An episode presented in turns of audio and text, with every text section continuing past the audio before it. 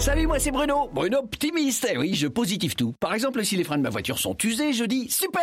Et si mes pneus sont aussi usés, je dis trop super. Car en ce moment, chez Citroën, jusqu'à 320 euros de carburant sont offerts sur une sélection de prestations. Donc, plus j'entretiens ma voiture chez Citroën, et plus je fais de plein de super. Bref, super. Merci Citroën. Les services Citroën vous simplifient la vie. Citroën. Offre réservée aux particuliers valable sur des travaux réalisés du 1er septembre au 31 octobre 2018 dans le réseau Citroën France participant. Détails sur citroën.fr. Europe 1, 14h, 15h, on de la raconte. Bonjour à tous. Un petit bout d'histoire contemporaine aujourd'hui, comme il m'arrive de le faire régulièrement. L'histoire d'un président de la République, jeune et moderne, qui donne un grand coup de frais dans la vie politique. Emmanuel Macron? Non, non. Valéry Giscard d'Estaing, qui remporte l'élection présidentielle de 1974 alors que tout le monde le donnait perdant, en imposant un style très différent de ses prédécesseurs, qui dérigidifie l'exercice du pouvoir, qui ringardise les vieux croutons de l'UDR, qui conduit lui-même sa voiture, qui porte le costume le jour de son intronisation et pas la queue de pie. C'est une première. Pour débriefer cette histoire tout à l'heure, j'ai invité quelqu'un qui a couvert sa campagne, qui le connaît bien, et je ne suis pas allé la chercher bien loin, puisqu'elle a son bureau à trois portes du mien. Bonjour Catherine Ney. Bonjour, Christophe. En 74, vous étiez journaliste à l'Express, c'est ça? Oui. Toute- jeune reporter Oui. C'est votre première campagne présidentielle Euh, non, non, j'ai fait même euh, la campagne de Pompidou en 69. Ah bah dites donc. Et vous êtes si jeune, c'est Mm. oui, incroyable. Vous avez si débuté jeune. Mais enfant. c'est comme quoi la politique, vous voyez, Ça ça, conserve. Exactement. Mon histoire sera aussi une manière de tordre le cou au mauvais sort que les guignols de Canal ont réservé pendant des années à Giscard d'Estaing, en le faisant passer pour un vieux sourdingue, ramolo du ciboulot. que je reçois messieurs Chirac et Valéry Giscard d'Estaing. Bonsoir. Oh messieurs, vous n'arrivez pas à vous mettre d'accord. Le monsieur te demande. J'entends très bien. Je suis idéalement placé ce soir. Bon, t'as pas froid, tes jambes, ça va Tout va bien, merci. Voici donc l'histoire de l'élection de Valéry Giscard d'Estaing. Je l'ai écrite avec Cédric Lastenay, réalisation Céline Lebras. 14h, 15h, on de la raconte sur Europe 1.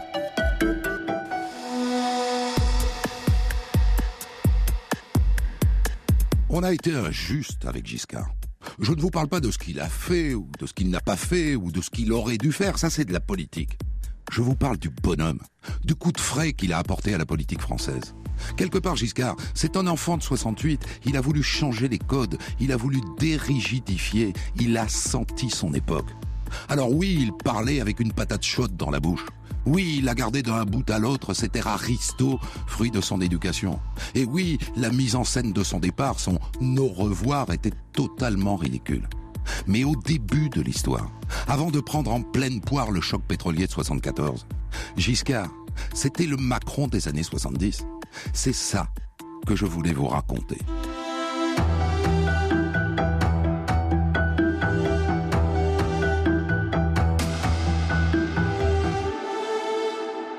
Alors à partir de quand est-ce qu'il y pense le matin en se rasant et pas que? Depuis qu'il a réalisé que le président Pompidou, dont il est le ministre des Finances, n'en a plus pour très longtemps. En mai 1973, il est allé en Islande avec lui, en voyage officiel. Il a bien vu dans quel état était le président. Et après, ça n'a fait qu'empirer. Déplacement après déplacement, conseil des ministres après conseil des ministres. Le président était à chaque fois plus bouffi à cause des corticoïdes. Maladie de Waldenstrom, une forme rare de leucémie. Au dernier conseil des ministres, le 27 mars, Pompidou pour la première fois a parlé de sa maladie. Il faut que je vous parle d'un sujet que je n'ai jamais abordé. Je passe par des moments très difficiles. J'ai besoin de repos. Tout ça finira bien, enfin. On verra. Et à la fin du Conseil des ministres, pour ne pas perdre la face, Pompidou leur a dit Messieurs, je vous demande aujourd'hui de ne pas attendre que je sois levé et de bien vouloir partir les premiers. Quatre jours plus tard, Giscard d'Estaing est en week-end dans son chalet de Courchevel. L'un de ses proches le prévient. Monsieur le ministre, il faut que vous sachiez que l'état du président est en train de se dégrader, considérablement. Il est en train de mourir, monsieur le ministre. Voilà, je voulais vous le faire savoir.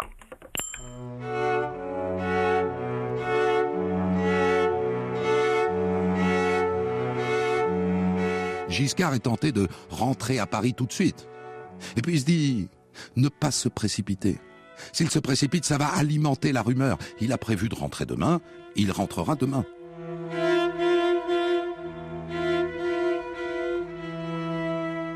Le lendemain, il est à son bureau au ministère des Finances, qui à l'époque est aux Tuileries. Et il fait venir quelques proches. Je vais vous donner quelques noms. Ce sont comme des Madeleines de Proust des années 70. Michel Poniatowski, Michel Dornano, Jean-Pierre Soisson, Roger Chinaud, Jacques Dominati. Ils sont là autour de lui. Il lui reste combien de temps? Disons que c'est une question d'heure. C'est sûr? Oui. Et comme s'il se méfiait des micros dans son propre bureau, Giscard les entraîne dans ses appartements. Bon, messieurs, il va y avoir une élection anticipée. Je voulais vous annoncer que je serai candidat. Qu'en pensent les autres en face? Eh ben, ils sont sceptiques, c'est le moins qu'on puisse dire. Quelles sont les chances de Giscard face à Chaban-Delmas de l'UDR, le parti gaulliste? Elles sont nulles, absolument nulles. Depuis 1958, la France est gaulliste, il y a eu De Gaulle, il y a eu Pompidou, c'est le tour de Chaban-Delmas. Sans oublier qu'en 69, Giscard a appelé à voter non au référendum sur la rénovation du Sénat et la création des régions. Il a planté De Gaulle qui a perdu le référendum et qui a dû démissionner. Les gaullistes ne lui ont pas pardonné. Alors rassemblez la droite. Giscard, vous plaisantez. Il va se ramasser. Le soir même, les Français sont en train de regarder les dossiers de l'écran à la télé. Nous interrompons ce film. Le président de la République est mort. Un communiqué du secrétariat général de la présidence de la République vient de signaler que M. Georges Pompidou était décédé à 21h ce soir. Ce communiqué est signé du professeur Vignalou, le médecin de M. Pompidou. Valéry Giscard d'Estaing a 48 ans. Dans la classe politique des années 70, il passe pour un jeune homme. Il lui reste cinq semaines avant le premier tour.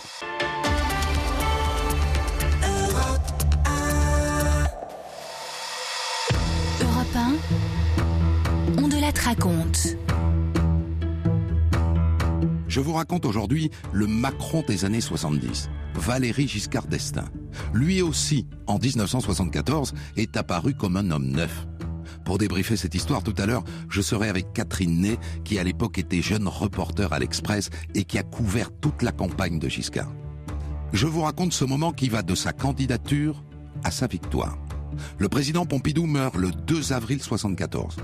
Le matin même, Giscard a fait savoir à ses proches qu'il a décidé d'être candidat.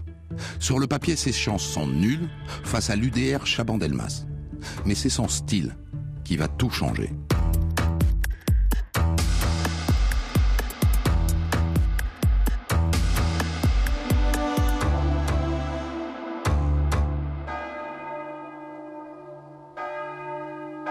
On enterre le président Pompidou le 6 avril au matin à Notre-Dame.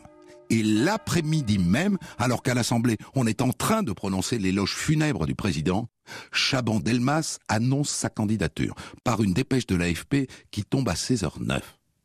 Dans la foulée, Giscard lui envoie un petit tacle bien senti. Aussi longtemps que ne sera pas achevé l'hommage public, national et international rendu à la mémoire de Pompidou, je m'abstiendrai de tout commentaire.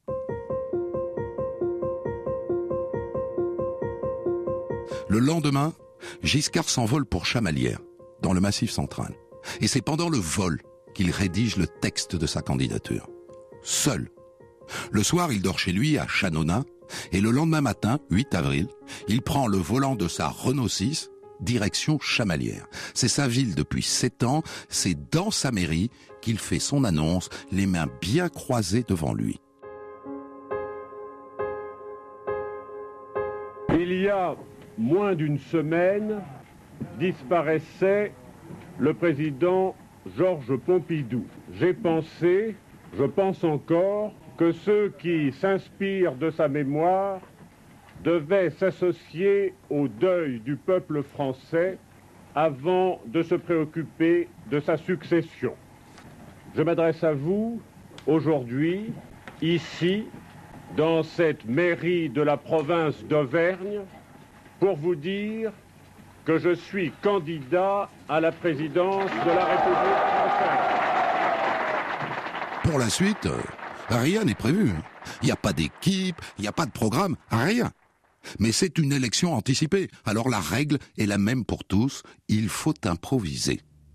C'est dans l'avion du retour que le reporter Raymond Depardon convainc Giscard de se laisser filmer pendant toute sa campagne, autour d'une coupe de champagne, avec un argument très séduisant.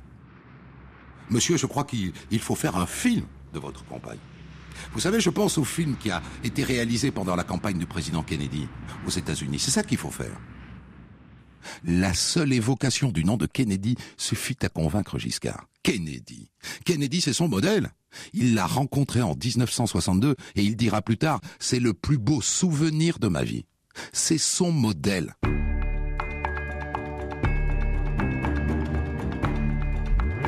On est le 8 avril. Le premier tour a lieu dans moins d'un mois. Le jour même, François Mitterrand sort lui aussi du bois. Il sera le candidat de la gauche de toute la gauche, y compris les communistes et les radicaux, avec lesquels il a signé un programme commun. Mitterrand a été 11 fois ministre et 3 fois secrétaire d'État sous la quatrième. Il était déjà candidat en 1965. Il a de l'expérience. Ça peut être son tour. Sans rien ne serait possible. Je veux dire sans vous, expression de dizaines et de dizaines, milliers de militants, expression de millions de Français qui veulent que le socialisme porte témoignage dans cette bataille. Vous voulez que je sois candidat, eh bien, je le serai. Le lendemain, le 9 avril, le Premier ministre sortant, Pierre Mesmer, lance un ballon d'essai. Il en serait bien, lui aussi. Mais... Devant la situation créée par plusieurs candidatures de la majorité de Georges Pompidou, en raison des risques qu'une telle division fait courir à la France, je suis résolu à me présenter au suffrage des Français si ces candidats se retirent. Je le leur demande. Et là, Giscard la joue fin stratège. Il annonce qu'il se retire si Chaban-Delmas en fait autant. Et comme Chaban n'a aucune intention de se retirer, Mesmer est obligé de remballer sa candidature.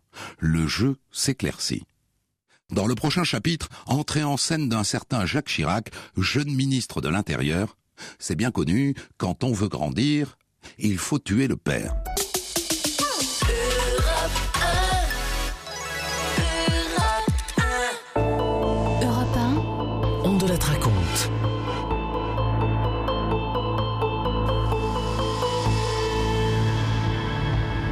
Vous raconte aujourd'hui l'arrivée au pouvoir d'un autre président de la République jeune et moderne, Valéry Giscard d'Estaing, en 1974. Et je vous le dis tout de suite, tout à l'heure nous débrieferons cette histoire avec Catherine Ney, éditorialiste historique d'Europe 1. Je vous ai raconté la mort de Pompidou, l'annonce de la candidature à Chamalières, le fief de Giscard, et la tentative avortée du gaulliste Pierre Mesmer de lui barrer la route. À quatre semaines de l'élection, Valéry Giscard d'Estaing est annoncé devant Chaban-Delmas de l'UDR.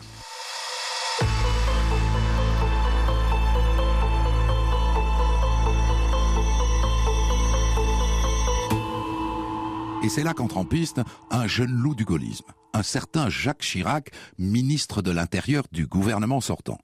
Chirac piaffe d'impatience, et il n'est pas dans le cercle des vieux barbons qui entourent Chaban. Si Chaban gagne la présidentielle, il n'a pas grand-chose à attendre, les vieux croutons du gaullisme ne lui feront pas une place au soleil. En revanche, en revanche, il connaît bien Giscard. Il a été son secrétaire d'État au ministère de l'économie et des finances pendant deux ans.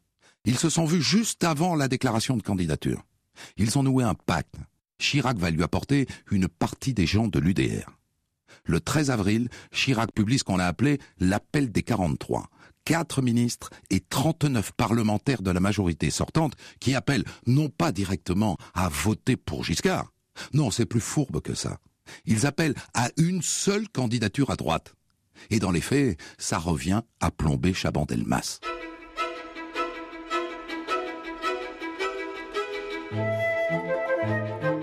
À part ça, je vous l'ai dit, il n'y a pas de programme, il n'y a pas de plan. Giscard décide d'en faire un atout. Il en profite pour rompre avec les campagnes précédentes où tout donnait l'impression d'être préparé, calculé, il n'y avait rien de naturel. L'installation de son quartier général de campagne au 41 rue de la Bienfaisance dans le 8e est une première illustration du style Giscard. Il met sa fille, Valériane, et sa femme, Anémone, au turbin. On les voit à la télé en train d'aménager les locaux.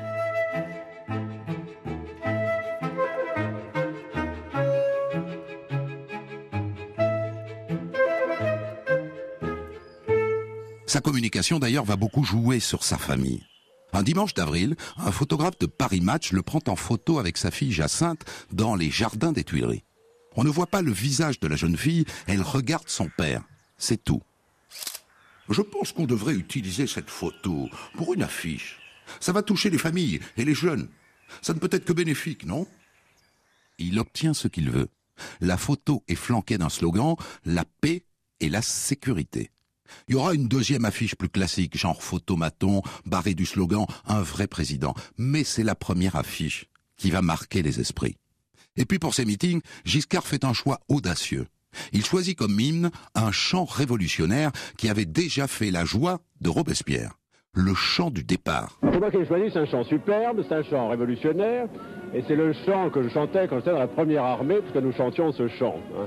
Et je vous signale qu'il y a un passage qui est le bon, qui est la victoire en chantant nous ouvre la barrière.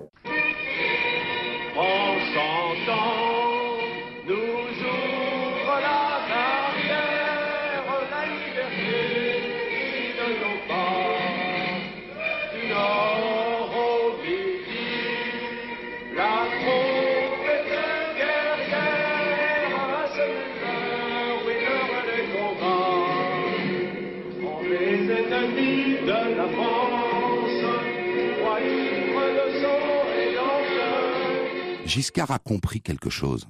La France est dirigée depuis 1954 par les gaullistes. Mai 68 est passé par là. Les Français veulent du changement. Mais pas un bouleversement.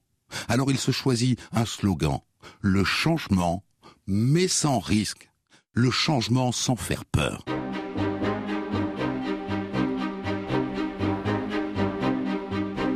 Giscard annonce bien deux ou trois mesures. Il légalisera l'avortement et il portera la majorité de 21 à 18 ou 19 ans. Mais pour le reste, pour l'économie, ce sera la continuité. Ça rassure. Mais c'est le style qui va faire la différence. Dans ses déplacements, Végeux casse les codes. De Gaulle et Pompidou étaient inaccessibles. Lui, au contraire, joue sur la proximité.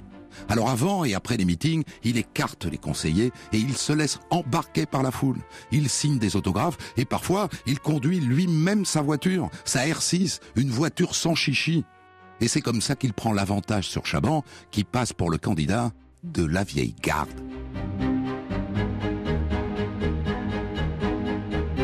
Du coup, il attire les vedettes. Johnny Hallyday, par exemple, vient un jour à son quartier général parisien avec Daniel Gilbert et Chantal Goya pour offrir du muguet à Anémone. Et un t-shirt est édité, barré du slogan Giscard à la barre, et Brigitte Bardot s'affiche avec. Le soir du premier tour, Giscard est de retour à Chamalières, là où tout a commencé. 4 secondes, 3 secondes, 2 secondes. Il est 20 heures. Giscard l'emporte pour la seconde place devant Jacques Chaban-Delmas. Le classement, premier François Mitterrand. Premier François Mitterrand, 43,5. Deuxième Valérie Giscard d'Estaing, 32,5. Chaban est sorti avec 13% des voix seulement. Mais pas d'explosion de joie chez les Giscardiens au soir du premier tour. hein. Mitterrand est devant, et bien devant. Il Avec près de 44% des suffrages exprimés dès le premier tour de scrutin, j'en suis exactement au point où se sont trouvés avant moi le général de Gaulle en 1965 et M. Pompidou en 1969, qui furent, comme on le sait, élus au deuxième tour. Les conditions du succès sont d'ores et déjà Le lendemain du premier tour, Giscard retrouve son carré de fidèles dans son bureau du ministère des Finances. Et la caméra de Depardon enregistre un débat stratégique passionnant. C'est une élection qui est pratiquement gagnée si on ne fait rien. L'ennui, si on fait quelque chose, c'est qu'on peut la perdre, parce qu'on prend des positions, on énerve des gens, on se déplace d'un sens ou dans l'autre. Donc il faut une technique d'abord que je à ne rien faire de beaux discours, etc. À laisser le courant passer en disant ce type est rassurant, il est très convenable, il est gentil, il parle bien, voilà. Première solution. Et faire une campagne assez de généralité, euh, généreuse et pas trop engageante. Et au fond, on est élu dans ce cas-là. Alors, il y a à mon avis une erreur mortelle, c'est de laisser peindre ma campagne aux couleurs de l'UDR. Pour la première fois, un débat va être organisé à la télé entre les deux tours. Giscard face à Mitterrand. Pour Valéry Giscard d'Estaing, vous l'avez compris, c'est risqué. C'est très risqué. Europe 1, on de la raconte. Je vous raconte aujourd'hui l'accession au pouvoir d'un autre président de la République jeune et moderne, Valéry Giscard d'Estaing, en 1974. Et tout à l'heure, j'ai invité Catherine Ney, éditorialiste historique d'Europe 1, pour le débrief. À la mort de Pompidou, Giscard annonce sa candidature à Chamalières, son fief dans le Massif central. La campagne sera très courte, moins d'un mois. D'emblée, Giscard joue sur le style pour faire la différence avec le candidat de l'UDR, Jacques Chaban-Delmas. Il est détendu, souriant, il prend des bains de foule, il conduit lui-même sa voiture et a choisi une affiche de campagne qui le montre avec sa fille, Au soir du premier tour, il se retrouve en deuxième position derrière François Mitterrand. Pour la première fois, un débat télévisé est organisé entre les deux candidats du deuxième tour.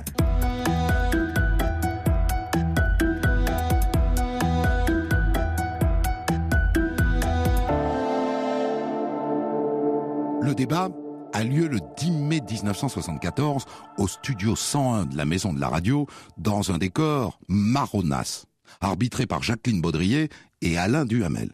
Par tirage au sort, Giscard a obtenu le droit de commencer, Mitterrand conclura. Et ce débat est marqué par une audace de Giscard. D'abord, je vais vous dire quelque chose, je trouve toujours choquant et blessant de s'arroger le monopole du cœur. Vous n'avez pas, Monsieur Mitterrand, le monopole du cœur. Vous ne l'avez pas. Euh, J'ai un cœur euh, comme le vôtre qui bat sa cadence et qui est le mien. Vous n'avez pas le monopole du cœur. Et ne parlez pas aux Français de cette façon euh, si blessante pour les autres. Par cette formule, Giscard marque un point. Et dans la foulée, il pousse son avantage. Si je suis élu, je proposerai au plus exactement, le gouvernement proposera à l'Assemblée nationale le droit de vote à 19 ans.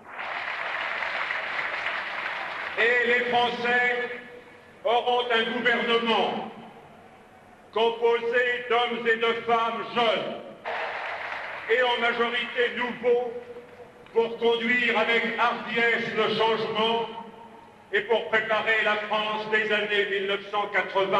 À la veille du deuxième tour, Giscard et Mitterrand sont au coude à coude dans les sondages. Le 17 mai, dernier meeting de Giscard à la porte de Versailles, devant 100 000 personnes. Et c'est Charles Aznavour qui entonne l'hymne de la campagne.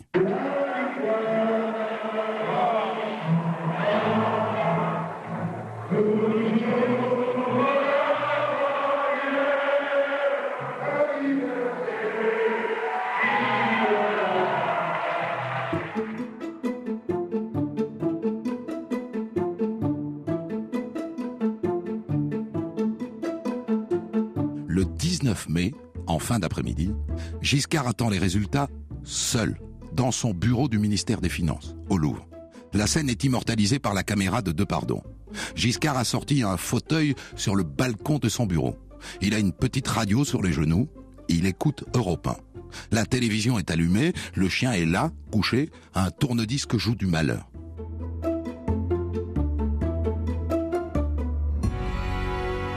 On annonce une participation record de 87%.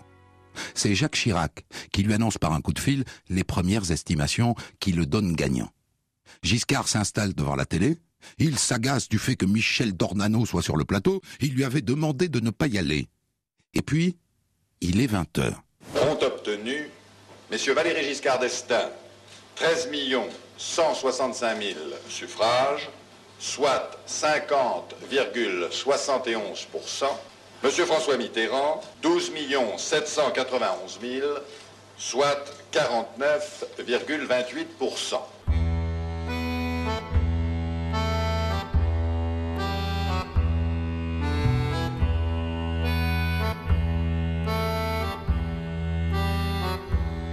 Les estimations sont trop serrées. On ne peut pas encore se réjouir.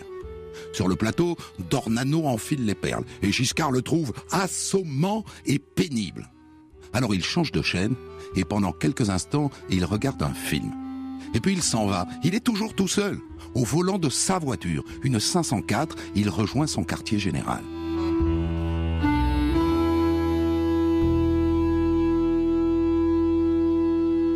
À l'arrivée, les gens passent leurs mains par la portière pour le toucher, pour le féliciter. Il n'a aucune La portière que finalement, il n'arrive pas à ouvrir. Alors il sort par le côté droit.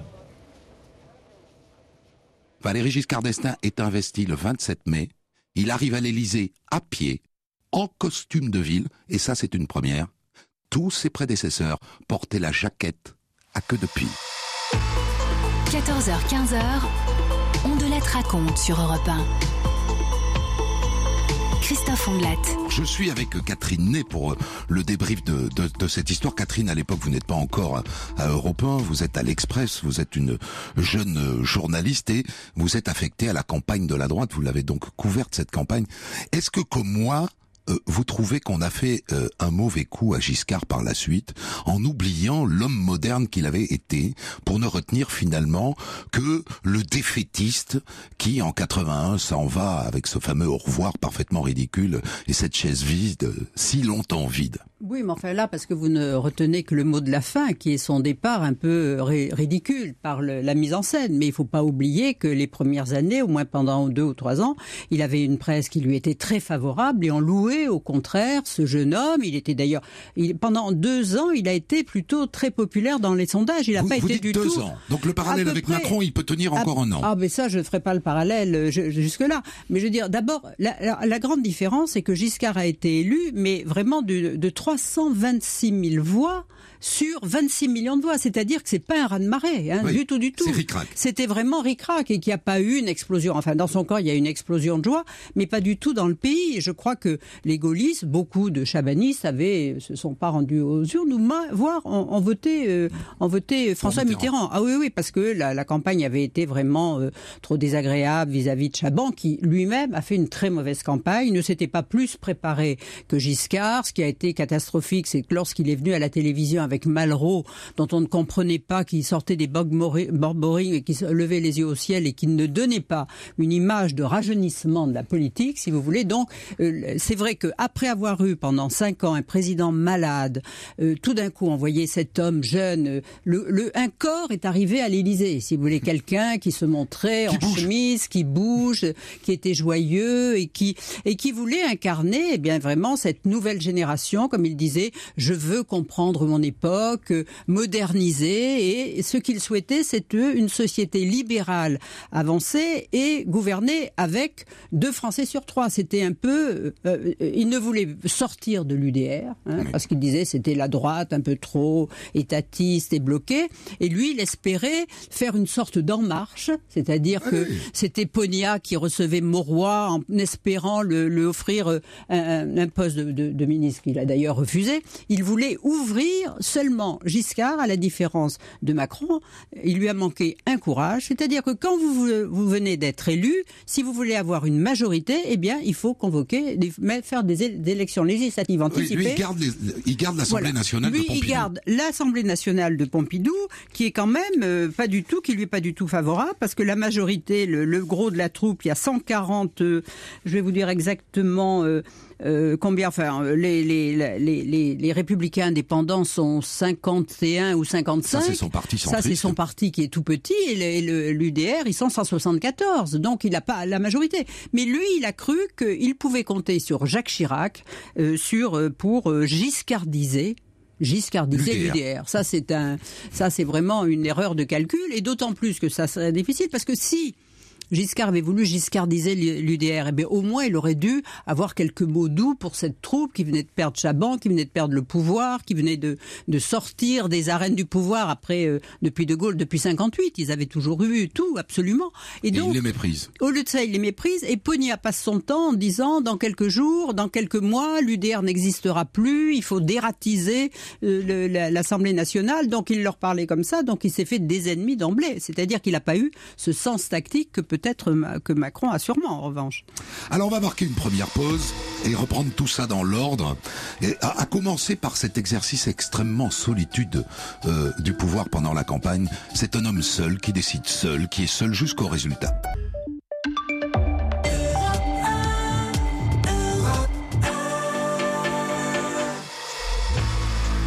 Europe 1. On de la raconte.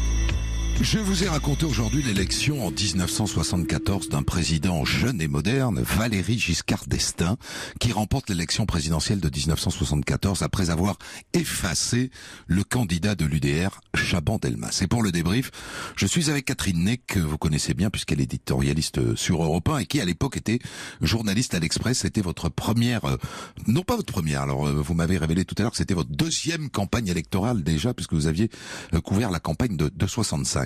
Euh, non, de 69. De 69, donc celle qui amène Pompidou euh, au pouvoir. Alors ce qui est frappant, c'est euh, la solitude tout de même de, de Valéry Giscard d'Estaing. Dans, il écrit lui-même sa déclaration de candidature, tout comme d'ailleurs à la fin de l'histoire, il sera seul à attendre les résultats dans son bureau. On a l'impression d'un qu'il n'y a pas, il y a pas une équipe autour de lui pour bâtir une stratégie. C'est un homme qui joue seul sa peau face aux électeurs? Bah, Écoutez, c'est la moindre des choses que ce soit un président qui écrive seul euh, sa déclaration après une élection et qu'il s'enferme pour réfléchir à ce qu'il va dire, parce qu'il n'était pas seul du tout. À la différence de Macron, lorsqu'il a quitté euh, le, le, le, gouvernement, gouvernement en disant je m'en vais sur une embarcation frêle, c'était vrai. Il avait trois députés avec lui et il lançait des jeunes dans le pays pour dire euh, voilà venez avec nous. C'était quand même très audacieux. Tandis que Valéry Giscard d'Estaing, il a d'abord ce groupe de républicains indépendants qui lui sont fidèles, même si certains étaient plutôt pompidoliens. Et puis il y a ce groupe que vous avez cité tout, tout à l'heure avec Ponia, Dornano, Chino, qui étaient vraiment des, des fantassins très très, et puis des, des, chefs de guerre très dévoués, prêts à tout pour lui. Et il était donc il n'était pas il n'était pas seul. Alors le, le cas de figure de, de cette campagne électorale est intéressant parce qu'il ne s'est jamais renouvelé pendant la Ve République. Le président est mort. On a cinq semaines pour élire un nouveau président de la République. Donc là, il y a pas Oui, alors Chirac, euh, Chirac qui était à l'intérieur avait fait repousser d'une semaine le premier tour pour donner une semaine de plus. D'accord. Mais donc il n'y a pas le temps au fond d'élaborer un programme. Ça n'est pas un, un, débat politique qui s'instaure. C'est un débat d'hommes, quoi. Ce sont des hommes face à face. Oui, avec quand même des intentions. Ce qu'il voulait, c'est construire une une société libérale euh, avancée, quand même sur le plan des mœurs, avec la majorité à 18 ans, l'avortement. Il avait déjà annoncé quand même beaucoup de choses qu'on voyait qu'on entrait dans une nouvelle ère. D'ailleurs, il disait une ère nouvelle va commencer. Non, il avait sûrement réfléchi. Puis comme ministre des Finances qu'il avait été euh, du temps de Pompidou et puis là depuis depuis que Pompidou était à l'Élysée pendant cinq ans, mais quand même il avait une vision de ce qu'il fallait faire pour l'économie. Il y avait eu le crack euh, pétrolier en décembre 73 et, euh, et du coup le, pétrole avait augmenté de, de, de avec un, le prix avait quintuplé et l'inflation galopait et il a été élu en commençant par un un, programme de redressement, c'est-à-dire en serrant le kiki à tout le monde et notamment en faisant des impôts, des impôts pour les entreprises, qui ce qu'on n'attendait pas d'un libéral avancé, parce que là c'était plutôt un libéral reculé. Et d'ailleurs, au bout d'un an, il a changé pour faire un plan de, à la demande de Chirac, de faire un plan de, ben, de relance. Voilà. Mmh, mmh. Plus classique. Alors sur le papier, euh, rappelons que euh, on ne lui donne aucune chance quand même. Vous vous souvenez de ce moment-là? Ah ben On dit Giscard ne peut pas rassembler la droite il ne peut pas rassembler la droite parce que d'abord euh, il avait été un cactus, c'est-à-dire le 8 mai pendant toute la période pompidolienne et de, gaulliste. Il a, c'est lui qui a dit au pays ne votez pas pour le référendum du général de Gaulle. Donc il n'avait pas une, une, attitude très rassembleuse. Mais il faut dire que la, la défaillance de, de Chaban, on s'est aperçu très vite qu'il n'était pas à la hauteur. L'acharnement que mettaient Pierre Juillet et Marie-France Garot, les conseillers de l'Élysée, qui depuis cinq ans, euh, je veux dire, chauffaient à blanc euh, Chirac pour le convaincre convaincre que Chaban n'était pas un homme d'État, et puis Mesmer que, qui aurait peut-être été un bon peut, peut-être un bon candidat, j'en suis pas sûr du tout, mais qui euh, s'est qui qui s'est décidé un jour trop tard. Donc ça, c'était Mitterrand qui avait dit, il a fait son 18 juin, 19 juin, c'était trop tard. Donc euh, la voie était ouverte pour euh, pour pour Giscard qui a quand même fait une bonne campagne, et c'est vrai qu'après, je crois ce qui a beaucoup joué, c'est qu'après avoir vu pendant cinq ans ce président Pompidou qui avait été tellement admiré quand il était à Matignon, mais là le voir se défaire physiquement, cet homme qui souffrait, qui était envahi par un traitement, enfin la cortisone, enfin qui faisait peine à voir, de voir tout d'un coup ce jeune homme qui avait 48 ans, flanqué, Qui était mince. qui était mince, flanqué d'un premier ministre qui en avait 41, c'était quand même esthétiquement, c'était un nouveau style au pouvoir qui séduisait au moins les jeunes. parlons deux, deux mots sur Chaban-Delmas qu'on a un peu oublié pour dire la, la vérité.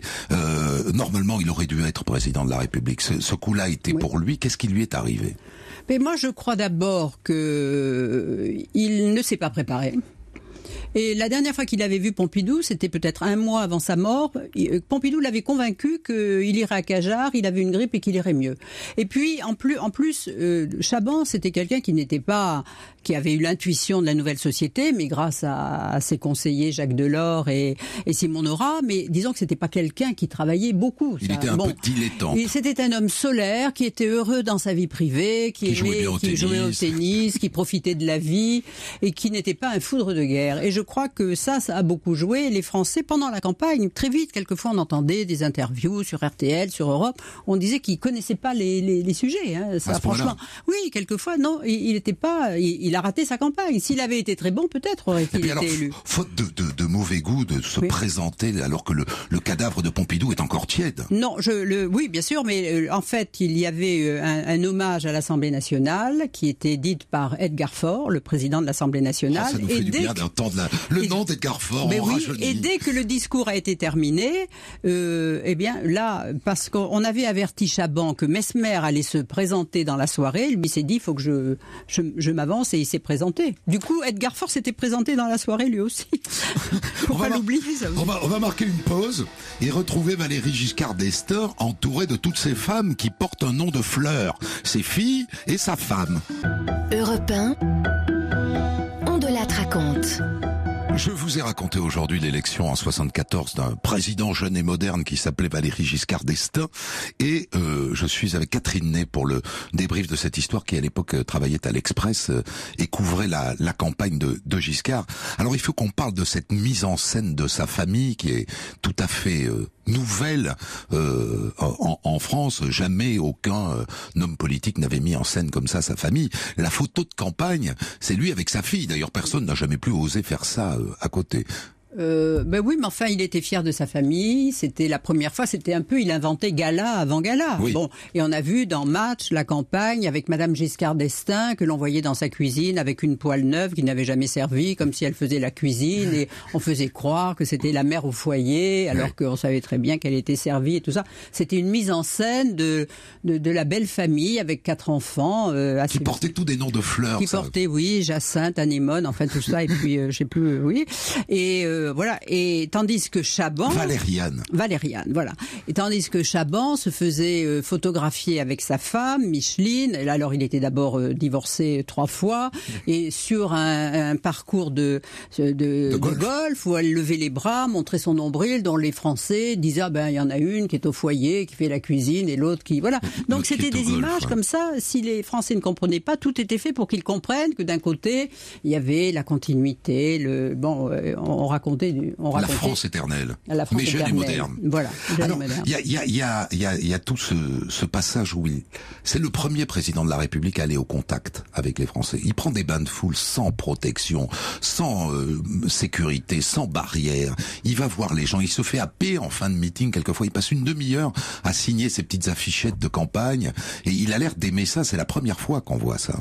Oui, mais euh, Jacques Chirac avait innové aussi en Corrèze, si vous voulez. À l'époque, euh, les, les, les candidats, alors euh, les, les ministres se promenaient euh, avec très très peu de, de, sécurité, derrière eux. Donc, et Giscard, ben oui, parce qu'il aimait ça, se faire. euh, il était. Et puis à l'époque, il n'y avait pas de crainte. On n'avait pas peur du terrorisme. On n'avait pas cette crainte. Ça, c'est quand même et, ça, et, et donc les, les, les, les et, Giscard partait lui-même, conduisait sa voiture. D'ailleurs, quelquefois disparaissait euh, plus une nuit. On disait après qu'il avait eu des ennuis, qu'il avait, qu'il était entré dans un camion de l'été, de, de laitier à l'aube, on savait pas.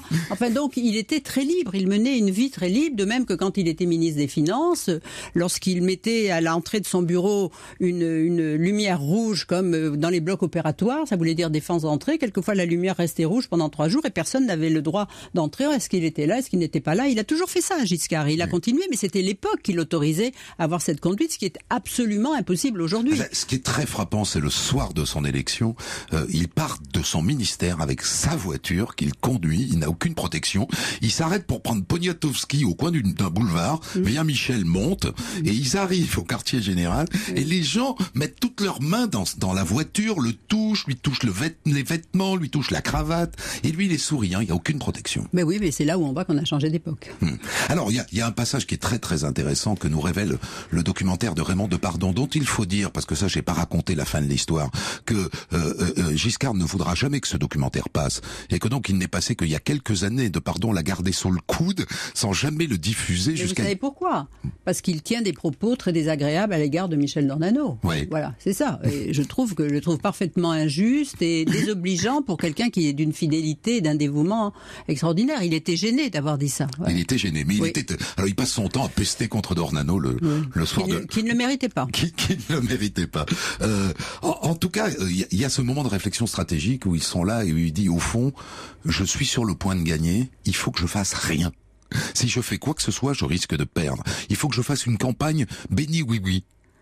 Oui, il dit ça, mais à la fois, il annonçait quand même euh, qu'il allait dépoussiérer la France et il a quand même fait des choses qui ont... Il n'y a pas eu que des gadgets, hein. il n'y a pas eu que le fait que le premier 14 juillet ne s'est pas passé sur les Champs-Élysées, mais boulevard Beaumarchais. D'ailleurs, c'est arrivé qu'une seule fois, il n'a pas recommencé. Il fait pas mais le, là, le premier 14 juillet le premier Giscard 14 juillet, c'est boulevard Beau- Beau- Beaumarchais, oui. Mais Pas- pourquoi Pour Mais Parce changer. qu'il est pour changer, changer pour Le changer. changement. Mais enfin, il a, il, euh, dans les deux ans qui ont suivi, il a fait beaucoup de réformes pour les femmes, pour euh, pour euh, pour pour vraiment moderniser la société. D'ailleurs, il y avait tellement de réformes. Il disait, moi, la réforme sera ma guerre d'Algérie. Et alors, surtout, il disait, je gouvernerai directement avec les ministres, un peu comme Macron, mais en squeezant complètement complètement Chirac. Et c'est c'est de là aussi qu'est parti le malentendu, parce que Chirac, il disait, alors euh, qu'est-ce qui me reste? Il faut au moins que je sois le chef de la majorité. Alors il a C'était un peu façon Sarkozy, quoi. non, c'est pas du tout la, la même, le même genre. C'est-à-dire que, euh, dans le fond, euh, Sarkozy, si vous faites référence à Fillon, Fillon, il s'est écrasé. Oui. Il a eu un- une audace en disant je suis à la tête d'un État en faillite, et après il sait, il disait plus rien, quoi. Oui. Donc s'il avait eu du caractère, il aurait pu dire je démissionne, tandis que Chirac, il a menacé plusieurs fois de démissionner parce que ça lui convenait pas. Oui. Non, faut pas mélanger les choses, ça n'a rien à voir. Vous n'avez pas le monopole du cœur, monsieur Mitterrand. Vous ne l'avez pas. C'est un coup de génie, ça. Il l'a préparé tout seul, à votre connaissance? Non. Non, non, non, ça de la c'est com. c'est de la com, et ça c'est le génie de quand on est inspiré, quand euh, ben oui, voilà, c'est il a eu ce coup de génie, et puis euh, et le coup de génie d'après, ça a été Mitterrand qui lui a dit euh, vous êtes un homme euh, si du si moi je suis un homme du passé, vous vous êtes un homme du passif, et Tchouk là c'était la réponse du Oui, berger parce à la qu'il il bergère. venait d'être ministre des Voilà, Finances pendant c'est- 15 ans. Voilà. Ouais. Euh, vous pensez qu'il restera une trace de, de Giscard dans l'histoire de France ou pas, Catherine? Euh, bah écoutez, pour ceux qui aiment l'histoire, oui. Pour les jeunes générations, je, je ne sais pas. En tous les cas, c'est quelqu'un qui, ben, l'avortement, la- la- la- l'autorisation de l'avortement, euh, c'est lui. Euh, les premières allocations pour les, les femmes célibataires, c'est lui. C'est le, le, et puis l'Europe sur le terrain européen, le- le- l'élection du, du Parlement européen suffrage universel, c'est lui qui l'a imposé aux Européens. C'est, il a fait, je veux dire, euh, la constitu, la, réélec- la, la- la nouvelle constitution européenne, c'est lui. Enfin, sur le plan européen, c'est des choses qui resteront. Au plan intérieur, c'est quand même la première fois qu'un homme était élu avec euh, cette euh, chance alors qu'il était loin d'être majoritaire et qu'il a réussi par son talent. La voix de Catherine Ney, elle était l'invitée de Christophe Ondelat le 4 avril dernier pour parler de l'accession au pouvoir de Valéry Giscard d'Estaing en 1974. Catherine Ney, que l'on peut retrouver d'ailleurs hein, tous les matins à 8h13 sur Europe 1 dans le portrait de Catherine Ney. Demain à 14h, Christophe Ondelat se penchera sur le cas Jacqueline Sauvage à l'occasion de la diffusion demain soir sur TF1 d'un téléfilm dont Europe 1 est partenaire. Jacqueline Sauvage, c'était lui ou moi avec euh, Yves enfin réalisé pardon par Yves Régnier et avec Muriel Robin. Et justement, eh bien, Yves Régnier et Muriel, et Muriel Robin sont les invités d'Isabelle Morizet qu'on va retrouver donc dans un instant, juste après les infos, pour Il n'y a pas qu'une vie dans la vie. Alors à tout de suite.